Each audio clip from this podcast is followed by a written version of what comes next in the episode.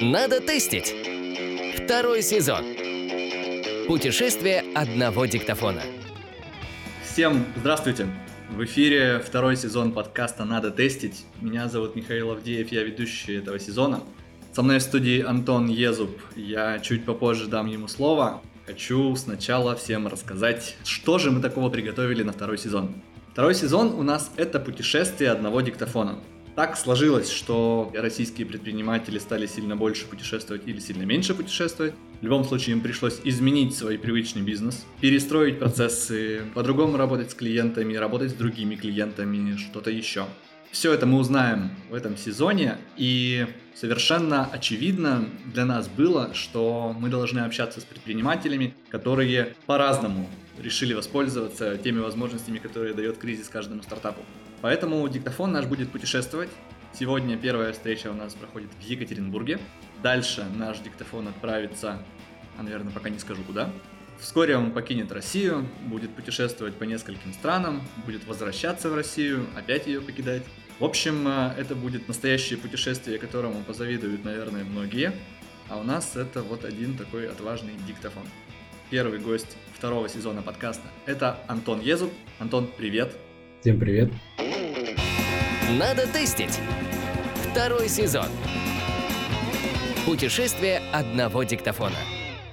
Антон, ты в России. Да, я сейчас в России, в Екатеринбурге нахожусь. Это твой родной город, да, насколько я знаю? Это мой родной город, да. Я успел много где побывать за свою жизнь, но вернулся сюда, скоро отсюда уезжаю, но пока что здесь.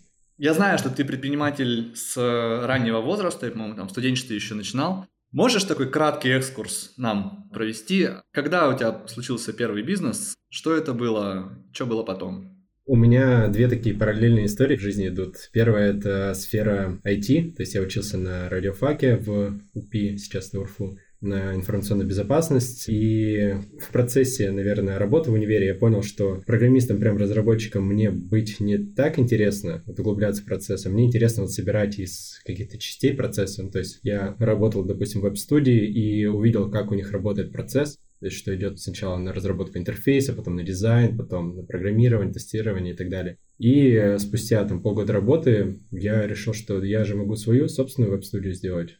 Это интересно, я студент, у меня есть ребята, я вот их найму и буду заниматься своим. То есть первый мой опыт, он был вот именно такой. А что было дальше? Это был 2013 год, это мне было 20 лет, я учился на третьем, наверное, курсе универа. Первое какое-то свое начинание начал, так как я умел делать сайты, я сделал такой интернет-проект, так скажем, сдавал камеры GoPro в аренду, я катался на сноуборде профессионально, участвовал там в Кубках России, чемпионатах России, потом их судил. Я получил травму и не мог кататься. У меня лежали несколько камер GoPro дома, на которые я снимал. Я, недолго думая, взял и разместил их в аренду, думаю, что они лежат без дела. И у меня неожиданно начались звонки по 3-5 по штук в день. Я удивился, думаю, отлично, значит, я протестил эту гипотезу. Тогда это так еще не называлось. Я думаю, можно расширять это детище, так скажем, куда-то дальше. Сделал сайт, Везде сделал, в общем, аккаунты, и это все как-то пошло. В итоге я даже впоследствии это продал как готовый бизнес. С камерами, с сайтом, с трафиком, с договорами, там, как это работает. Ну, то есть все процессы были упакованы. Но это все равно было больше самозанятость, то есть я был занят в этом. В веб-студии я занимался примерно год. Мы сделали сайты всем друзьям, друзьям друзей, всем их родителям, у кого там заводы, пароходы, что угодно, короче, есть. Всем, кому надо сайт, мы сделали. И потом у нас не стало вообще заказчиков. Вообще ноль. И я такой сижу и думаю, блин, а что делать дальше, как поступают в этой ситуации? Я даже слово маркетинг, мне кажется, тогда не знал. И я думаю, блин, надо что-то делать, надо узнавать. Начал много читать, узнавать, как это делается, как развить. И пока я в этом всем разбирался, мои ребята, кто были в команде, пару дизайнеров, трое разработчиков, это все либо одногруппники, либо с нашего универа были ребята. Они все разбежались, потому что проектов нет, денег нет, чем сидеть. У нас коммуникация не была выстроена, мы не были прям компанией. Они просто своими другими делами начали заниматься. У нас появился проект, я их позвал, они такие, слушай, не, извини, мы уже не с тобой. Вот так у меня распалась команда. Я понял, что очень важно именно предпринимателю смотреть на маркетинг, понять, как привлекать заявки, потому что без них далеко ты не уедешь. И параллельно мы еще с братом сделали бизнес по аренде стульев итальянских на свадьбы и выездные мероприятия. У него девушка просто была из этой сферы, и она указала, так скажем, на слабое место, что всего одна компания этим городе занималась, и то не очень работали.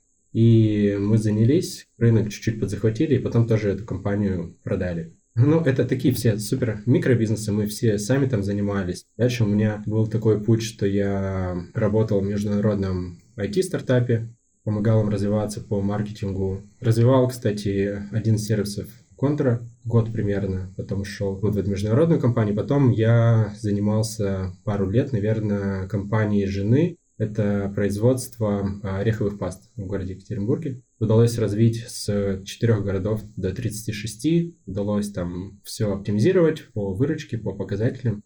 Эта компания уже 7 лет, она живет, развивается, приносит доход, хоть не какой-то космический, но она автономная. То есть мы даже выезжали жить в разные другие страны, и эта компания вроде офлайн производства, но работала спокойно, автономно, управлялась мной удаленно.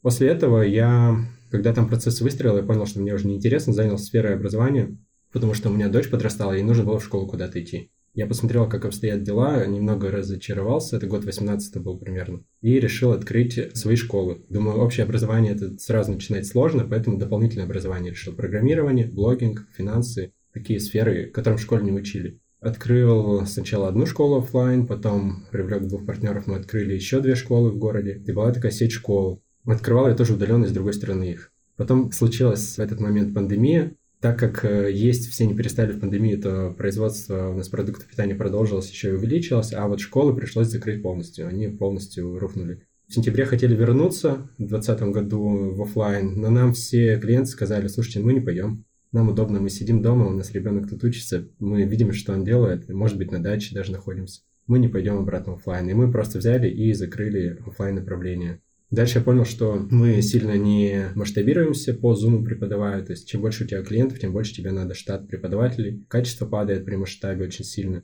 Поэтому я понял, что нам надо переделывать это все в онлайн-платформу. То есть, чтобы там были предзаписанные какие-то видео, задания и тьютеры, какие-то учителя помогали ученикам. В принципе, это вот один из проектов, который сейчас это все вылилось. Который выжил. Да, который выжил. Давай еще раз подведем итог. Вот. Веб-студия, камера GoPro, итальянские стулья, аренда в Екатеринбурге, производство ореховой пасты, офлайн школа дополнительного образования, онлайн школа дополнительного образования.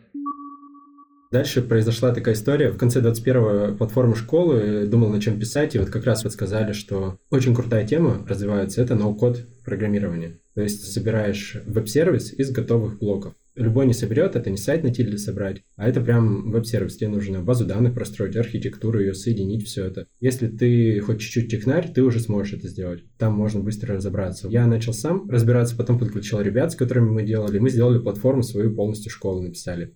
И после этого я показывал друзьям, клиентам, еще кому-то. Они говорят, вау, круто, это так классно, что это можно сделать так быстро и так нетрудозатратно. Давай сделай нам что-нибудь такое же. И постепенно это вышло в то, что я показывал, как мы это сделали. И это вылилось в веб-студию, можно сказать, по ноу-код разработке. То есть то, с чего начинал, к тому и пришел.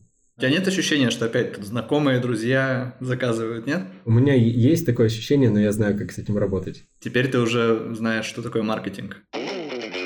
Надо тестить. Второй сезон. Путешествие одного диктофона.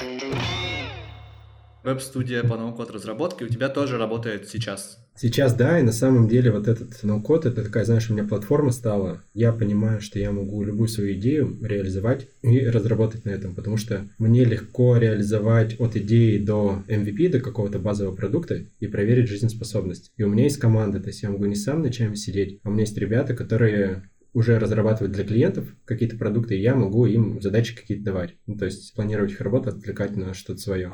Мы таким образом сделали в 2022 году, в мае примерно, веб-сервис по доставке вещей из-за границы. Мы сделали парсер, то есть он по ссылке определяет полностью тип вещи, название вещи, фотку подгружает и определяет цену. И так как мы вес определяем по типу вещи, то он определяет и сумму доставки. Мы нашли быстро партнеров, которые готовы отправлять и логистикой заниматься. Нашли партнеров, кто готов выкупать эти вещи за какой-то процент. И выстроили цепочку, что мы IT-сервис, мы только автоматизируем прием заказов. Можем обрабатывать очень большое количество, их больше тысячи в час спокойно. Партнеры наши занимаются выкупом, отплатой, отправкой, логистикой всей. Мы только смотрим, как они это делают, и вмешиваемся только если проблемы возникают. А вы им это отгружали по модели подписки или как это было? Нет, у нас э, закладывается маржинальность в цену. То есть динамический курс валют подгружается, и в него вкладывается наша наценка. То есть вы выдавали им цену, которая уже содержала вашу маржу?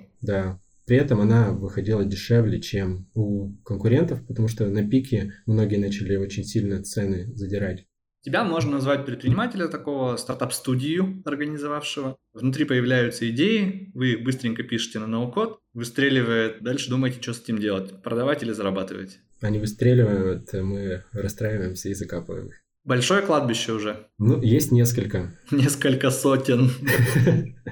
Я не всегда понимаю, либо мы не дожали в плане там, маркетинга, развития этого, либо она действительно не сработала. Надо тестить. Второй сезон. Путешествие одного диктофона. Вопрос, который, наверное, мы в этом сезоне зададим всем. Как тебя коснулся 22 год? Какие изменения тебе пришлось сделать? Ты говоришь, что ты жил не в России. Как давно ты переехал? И что изменилось в бизнесе в 22 году? Да, есть такая особенность. Все после этого начали думать о переезде или переезжать из России, а я, наоборот, мы с семьей приехали в Россию и осели. Почему так? Потому что, например, мы до этого 1 февраля 22 вернулись из Турции. Жили в Турции два, по-моему, два с половиной месяца. До этого мы еще два года жили в Индонезии, до этого еще год в Китае. Ну, еще в студенчестве я в США еще жил пять месяцев, то есть об опыте жизни в этих странах можем поговорить. То есть вы на бытовом уровне принимали это решение, а не исходя из потребностей бизнеса? На бытовом, да, потому что я стараюсь все как-то онлайн выстраивать. Так, а вот этот сервис From.ru, который возит вещи из других стран, тех брендов, которых больше нет в России, он-то ведь наверняка появился, исходя из ситуации, что брендов нет больше в России. Да, он на самом деле появился по фану. Возникла такая идея, мне многие сказали, что типа да, фигня, или да не занимайся этим, занимайся дурью, или как-то так. И я думаю, да блин, почему фигня? Я чувствую, что-то тут не так. Знаешь, какое-то внутреннее есть. Я думаю, буду сидеть по вечерам и что-то разрабатывать. Ребятам сказал в команде, они тоже подключились, и мы вот как-то его быстро достаточно, за недельку, наверное, мы написали и зарелизили просто по вечерам, по ночам. Потому что был интерес. Интересно было сделать такую штуку и посмотреть, как это вообще будет работать. Если не тайна, можем раскрыть выручку, которая там сейчас есть? Могу сказать, в среднем по прошлому году мы не занимались маркетингом развитием, опять же, потому что можно через блогеров очень хорошо это раскачать. У нас выручка в среднем была где-то полтора миллиона в месяц. И это был уровень спокойный, комфортный, когда не было слишком много заказов, не было слишком мало. Я могу рассказать о проблемах, с которыми мы столкнулись, потому что я так рассказываю, будто бы все легко и безоблачно. На самом деле проблем очень много возникало, ну, во всех бизнесах, но раз мы об этом говорим, расскажу про этот. На самом деле, даже вот я для себя понял, думаю, почему мне в некоторых моих делах, компаниях проблемы проходить легко, а в некоторых сложно. Это один из показателей того, что твое не твое тебе следует этим заниматься или нет. Здесь проблемы, которые были, я даже не думал, что это проблемы. Я такой думаю, ага, еще одна задачка, которую надо решить. Такой квест. Думаю, так, вот эти накосячили, допустим, с доставкой, нужно их менять. Так, кого я найду? Ну, и такая цепочка мыслительная шла. А в других делах, там, не знаю, что-то у меня ореховым пастом не получалось, я, допустим, мог подумать, так, блин, опять проблема, опять что-то не так, что делать? Такой негативный подтекст был. А здесь это был драйв Поэтому я постепенно начал понимать, что в бизнесе ты же не можешь заниматься всем. Ты управляешь командой, но тебе интересно еще какие-то сферы в области. И я для себя таким образом понял, что мне действительно интересно, а что мне вообще никогда не нужно касаться, потому что я там и плохо делаю, долго, и лучше кому-нибудь делегировать. Ближе к проблемам. Написать веб-сервис и IT-систему – это полдела. Это сложно для некоторых, но мне это как бы наоборот легко дается. Сложнее было выстроить, во-первых, клиентский сервис, он страдает до сих пор и сложнее было выстроить вот эту всю цепочку логистическую. Первые клиенты, кто заказал нас в мае, они получили товар где-то в августе. Это было очень больно мне лично за такой сервис, потому что я сам люблю, когда сделано все хорошо. Но мы положились на очень крупного партнера, который тоже решил на волне доставок заработать. Мы думали, будем полагаться на них. У них есть API, можно отлично интегрироваться, все передавать, очень удобно. Но первые товары, которые пришли к ним, они у них лежали примерно месяца полтора, только до того момента, чтобы они их разобрали и подготовили на отправку. То есть мы со своей стороны все заказали, оплатили, все заполнили, у них там все данные. И э, невозможно было не дописаться, не дозвониться. В итоге я нашел там номера сотрудников, конкретно уже там, знаешь, турков, им писал на английском. Мы созванивались, общались, они мне объяснили ситуацию, что у них огромный поток, и они просто в порядке очереди, что успевают, то и отправляют. То есть ты не можешь никак ускорить этот процесс. Они такие, вот у нас есть такой регламент, мы по нему работаем, мы не будем лично каждому что-то помогать там как-то делать. А так как этот сервис доставки он обещал за две недели привезти, мы говорим, мы привезем им за три недели недельку на риски оставили. А в итоге привезли через два месяца. Из первых клиентов у нас пошла не очень хорошая репутация. Естественно, это было у всех, потому что многие пользовались этими ребятами. Но мы поняли, ага, это слабое место. Нам нужно как-то диверсифицировать именно службы доставки не одной во всех странах пользоваться, а разной. Мы нашли партнеров по логистике. Потом у нас там с оплатами проблемы были. Мы нашли партнеров, с кем мы можем работать по выкупу вещей, чтобы не только своими, ну, моими карточками разных стран пользоваться, а еще и привлекать партнеров, через них проводить. Финансы, тоже момент. Ну, то есть каждая проблема, она делала нас сильнее, то есть находила слабые наши места, и мы за счет этого делали компанию лучше. Увлекательная история том, как надо тестить. Надо тестить. Второй сезон. Путешествие одного диктофона. А давай как взглянем сейчас назад. Ты теперь все это знаешь, я теперь все это знаю. И вот мы такие возвращаемся обратно в май 2022 года. Я тебя спрашиваю, ну что, будешь делать? Я бы сказал, буду делать даже те проекты, которые я провалил или где остался куча денег должен а не будешь делать. Как ты принимаешь решение, что ты не стал бы повторять? Один бизнес, наверное, я бы не стал делать, я о нем не рассказывал, так как у нас было производство пищевое. Ну, я подумал, интересно ли мне в ту степь пойти. Мы летом 2017 года решили попробовать сделать на площадке такое кафе с овершейками. Коктейль молочный, с которого все валится, льется там сверху пончик, у тебя торт, еще что-то ты его пьешь, ешь, у тебя все валится, мы сделали там розовые перчатки сиреневые, чтобы как бургеры едят, также было эффектно все. И нам площадка предложила, говорят, давайте быстро вы сможете запуститься, мы вам оборудование все дадим, ничего закупать не надо за процент от выручки. Мы согласились и попробовали, это вытянуло из меня просто все силы, всю энергию. Мы потом закрылись с убытками, я еще там остался должен денег и расплатился со всеми там сотрудниками, с поставщиками и так далее это я понял, что просто не мое. Кто-то бы наоборот, он бы закрылся, пошел бы еще дальше в другом месте открываться и так далее. Но я как-то понял, что это настолько из меня все силы вытянуло, что я не хочу прикасаться даже к этому. Надо тестить. Второй сезон. Путешествие одного диктофона. Где баланс между тем, что должно драйвить, и тем, что, ну я же еще недостаточно попробовал? Как вовремя остановиться и понять, что, блин, нет, это меня точно не драйвит, и я не хочу больше это продолжать? Сложный, но очень хороший вопрос. Я, наверное, об этом не думал так, чтобы иметь ответ на этот вопрос, поэтому я сейчас буду рассуждать на ходу, исходя из своего опыта. Опять же, стоит оговориться для всех слушателей, что это мой личный опыт. Я, во-первых, никому не советую повторять. Во-вторых, я не панацея, то есть у кого-то может вообще по-другому все складываться, что-то драйвит другое. Исходя из моего опыта, я понимаю, что меня бывает даже какое-то время драйвит что-то, но нет результатов долгое время. Долгое время для меня это, например, год-два. У меня нет какого-то четкого лимита, но я понимаю, что я начинаю перегорать и выгорать в какой-то момент. Это наступает тогда, когда я много делаю, много вкладываюсь, а обратно никакой отдачи нет. Или я достиг какого-то уровня а дальше оно, ну, не идет, у меня никак не получается. Я понимаю, что я уперся в какую-то стену, я ее не вижу. Мне в этом плане, на самом деле, очень много помогает жена с точки зрения, что она хороший слушатель. Я просто, когда говорю что-то и рассуждаю, я как бы с ней вроде как советуюсь, но на самом деле я просто все из головы вот это вот вынимаю, и я сам нахожу ответы на свои же вопросы. Часто бывает, что упираешься в эту стену и не понимаешь, как дальше идти. Вроде пообщался с друзьями, со всеми, с какими-то более опытными предпринимателями, попросил совета, попробовал. Что-то, ну, как-то вообще не идет. И ты вот в этом варишься на одном уровне, и у меня постепенно возникает выгорание именно из-за того, что нету результата какого-то. То есть я почему занимаюсь именно, как ты говоришь, там, стартап, какая-то фабрика, потому что это быстрый результат. Ты сделал, ты получил вот с этим кафе, допустим, у нас все произошло за 4 месяца. От открытия всего такого и закрытия. Я бы мог продолжать, попробовать, говорю, открыться где-то еще, но сил вообще не было. То есть внутри ты сидишь, думаешь, господи, еще раз это начинать? Да нет, столько нет у меня энергии, чтобы туда это вложить. Допустим, с школой у меня тоже там были проблемы. Мы ее с сентября заново запускаем как общеобразовательную школу уже.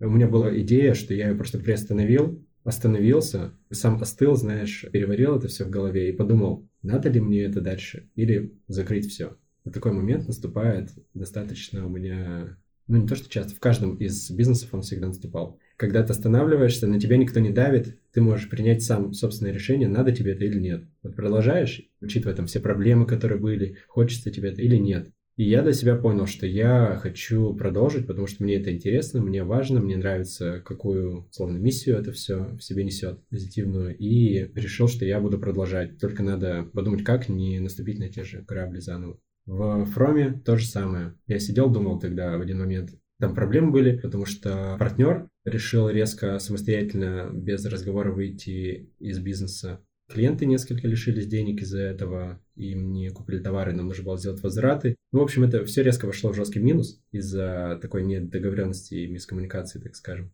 У меня тоже был вопрос, расплатиться мне и закрыть это все дело, либо, наоборот, продолжить, и как-то с этим работать дальше. Я посидел, подумал и понял, что мне это интересно. Я вижу в этом какую-то перспективу, я вижу, что это дело не на полгода, что это можно развить дальше, куда-то, может, даже продать, как готовый бизнес, и кому-то это может быть интересно. Плюс мне в эти моменты помогают клиенты, потому что я только подумаю, там, так, может быть, это все вообще нафиг мне не надо и закрыть, и мне клиент пишет, слушайте, я у вас хочу оформить там заказ крупный вот такой вот. Вы, вы работаете, все нормально? Я такой, да, да, супер, конечно, работаем, все сделаем. Надо тестить. Второй сезон. Путешествие одного диктофона. Мне кажется, особенность предпринимательства всего, что ты знаешь очень много всего, но по чуть-чуть ты не глубоко все знаешь, но я там, условно, транспортную компанию свою не сделаю, но я примерно понимаю, какие могут быть ошибки, проблемы и что может случиться не так. Погружаясь во что-то, начинаешь вот эти вот поверхностные детали из каждой области себе куда-то складывать в голову. И это твой такой путь, опыт. У меня, кстати, есть знакомый, который э, исповедует другую религию, стартаперскую, скажем так. Он каждый раз, когда слышит, что кто-то хочет делать стартап, он говорит знаменитую фразу его а что ты умеешь делать лучше всех в мире? Вот за это и берись. Как ты считаешь, разделяешь такую точку зрения или не твое?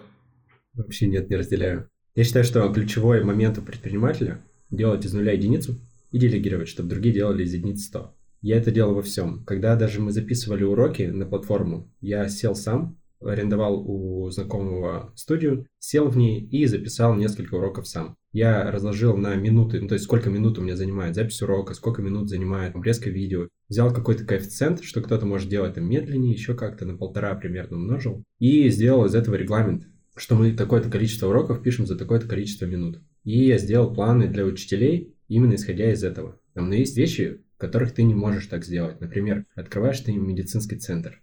Ты же не можешь сам там и хирургом побыть, и еще кем-то, еще кем-то. Но опять же, и тебе не обязательно быть в лучшем в мире хирургом, чтобы сделать свою клинику медицинскую. У меня есть фраза, мы ее там везде на сайте писали, что не обязательно быть лучшим в мире футболистом, чтобы быть в лучшем в мире тренером по футболу. То есть, чтобы учить, тебе не обязательно быть лучшим в этой сфере, потому что это совершенно разный подход и мышление и говорят, что там, да кто этот учитель, чего он добился? На самом деле учителю не нужно быть топом в этой сфере. Наоборот, когда ты сам топ, ты начинаешь мыслить не из теории, не из широты вот всего, что есть, а из собственного опыта. И это часто является таким ограничением. Я вот тоже недавно услышал подобную фразу «Не таксисты придумали Uber, и не должно быть так». Да, и если ты лучший в мире таксист, ты лучше всех в мире занимаешься развозом людей, ты не сможешь сделать Uber. У тебя другое мышление совершенно идет. У меня товарищ, он учился в российской, там, самой распиаренной MBA программе, и он рассказывал такую историю, что он когда учился, он очень был удивлен, что там приходили супер такие топы разных там банков российских, каких-то суперкорпораций, все идеальные такие, с причесочкой, красивые, в дорогих костюмах, красовались и рассказывали, как я говорю, из своего опыта, что-то из их. И многие вещи, он говорит, которые мы там слышали, нельзя было применить. В разных бизнесах. То есть я пришел с другой сферы, а он рассказывает из своей, по большей части. Это не применить никак. И он говорит, они, по сути, были бесполезны. Интересно, весело, похохотали все, но бесполезно. А приезжал какой-нибудь профессор из какого-нибудь американского института привозили. Он говорит, в старом каком-то пиджачке, все у него в меле, там еще как-то. Приходит первая фраза, говорит, что, ребят, ну, там, вы тут богатые, а не я. Я столько денег не зарабатываю, чтобы покупать такие дорогие программы MBA и иметь возможность их оплатить. Поэтому я пришел, чтобы вас научить. А ваша задача уже это применить и заработать на этом деньги. И я с тех пор как бы тоже понял, что он говорит круче, типа, когда тебе теорию рассказали, и каждый из э, сфер бизнеса, из разных, может применить эту теорию к себе через свою призму, через свою такое сито. Как ты считаешь, что дальше делать предпринимателям? Просто кто-то уехал, кто-то, как ты, вернулся, кто-то не сдвинулся с места, у кого-то там пропали поставщики, ему пришлось решать кучу проблем, у кого-то, наоборот, появились новые поставщики. Что делать предпринимателям? Я всегда за то, что кризис дает новые возможности. Тоже могу сказать, например, звонит мне один из наших клиентов по арахисовой пасте по производству и говорит, слушайте, подскажите, пожалуйста, у нас в Питере человек, который занимался нас поставками магазинов в Питер полностью все, он э, решил по собственным соображениям закрыть бизнес и уехать из страны. Вы можете его заменить и полностью нам поставлять на все наши магазины? Где магазины-то у нас остались? Я говорю, конечно, можем. Куда отправлять? Давайте счет вам выставлю. Ну, это я так утрирую. Поэтому суть в том, что кто-то, допустим, уезжает в другие страны, и они точно так же могут там успешный бизнес какой-то открыть. У меня один из клиентов, он занимался темой образования в Екатеринбурге, в России, у них крупная компания. Он уехал, допустим, в Казахстан, и он там сделал тренажер казахского языка. Где бы он ни находился, он в любом случае будет что-то делать такое интересное из своей сферы. Он остался в образовании, он обращался к нам, чтобы мы разработали ему IT-систему, мы сделали. Тут, куда бы ты ни поехал, твоя голова, твой мозг всегда с тобой. Мы думали в 2019 году, переезжая жить в другую страну, мы думали, что все, сейчас переедем, вообще жизнь будет сказка. Переехали и поняли, что все то же самое. Ты точно так же ребенку в школу отвозишь, едешь за продуктами, не успеваешь там на закат, весь день работаешь, и все твои тараканы, которые у тебя были, они переехали с тобой. Надо тестить. Второй сезон. Путешествие одного диктофона. Давай тогда в завершение подытожим каким-то советом предпринимателям, потому что нас слушают по большей части именно предприниматели. О чем не надо забывать, что нужно делать, чего делать не нужно. И самое первое – это как можно больше пробовать и как можно больше ошибаться. Потому что весь твой путь, он состоит из этих ошибок, которые складываются в опыт, которые тебя ведут к чему-то. Мне больше всего в жизни откликается фраза Стива Джобса из его речи там знаменитой. Ты не можешь изначально знать, какие тебе нужно вещи совершить и ошибки, чтобы прийти к тому, к чему ты придешь в будущем. Но когда ты к этому пришел, ты можешь понять уже, ага, так вот этот опыт мне нужен был для того, чтобы я получил вот эти знания и пошел дальше вот сюда. Я смотрю так в жизни, действительно можно соединить назад какие-то точки, что здесь такой-то опыт получил для вот этого, это для этого и так далее. И ты всю свою жизнь можешь расписать как цепочку событий, которые привели тебя к тому, где ты есть сейчас. Про качество предпринимателя среди всех вот знакомых, которыми я восхищаюсь, кто у меня очень быстро стал сейчас очень много зарабатывать, первое качество – это безотлагательность. Это вообще топ-1 просто у всех. То есть они вот от того, что мы разговариваем по телефону и там, допустим, она придумала какую-то идею в процессе, я смотрю, завтра она уже там запостила пост, уже в бизнес внедрила и так далее. Вообще я восхищаюсь таким. Даже у меня нет такой быстроты действий и реакции. И это вот топ-1 у всех, у кого что-то получается. Наш диктофон в дальнейшем отправится в разные-разные страны. Сейчас, Антон, после тебя следующий наш спикер будет находиться в Перми. Какое-то пожелание предпринимателю в Перми? Одному вот такому же спикеру, как ты. Я думаю, раз он будет с этим микрофоном, значит, он сам может много чего кому пожелать. Вы ведете подкаст с ребятами, которые что-то в своей жизни делают, поэтому я могу пожелать так продолжать делать, быть примером для окружающих, вдохновлять всех вокруг. Потому что унывать легко, а вдохновлять сложнее. Поэтому желаю предпринимателям вдохновлять окружающих. Супер! Антон, спасибо тебе большое. Спасибо вам, что позвали. Было приятно с тобой поговорить. На самом деле с Антоном мы чуть больше года назад созвонились, просто так проверить, как у кого дела. И мы проговорили часа, по-моему, два с половиной, просто так вот на одном дыхании про его бизнес, про мой бизнес, про все. Я помню, Антон, ты тогда сказал фразу, Миша, тебе бы подкаст какой-нибудь. Ну вот, не очень безотлагательно, но добро пожаловать в «Надо тестить». Это первый выпуск второго сезона подкаста «Надо тестить». Меня зовут Михаил Авдеев. Увидимся, услышимся в будущем. Пока-пока. Пока-пока.